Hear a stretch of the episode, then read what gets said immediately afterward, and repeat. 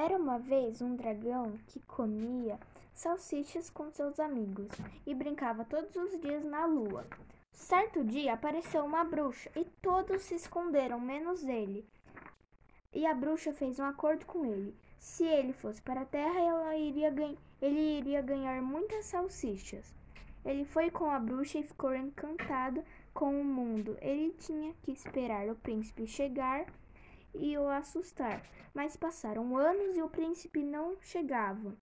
Ele já estava com fome, decidiu voltar para a lua.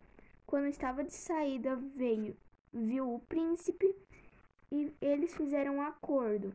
O príncipe fingiu que matou ele enquanto a bruxa ficava vendo em uma árvore.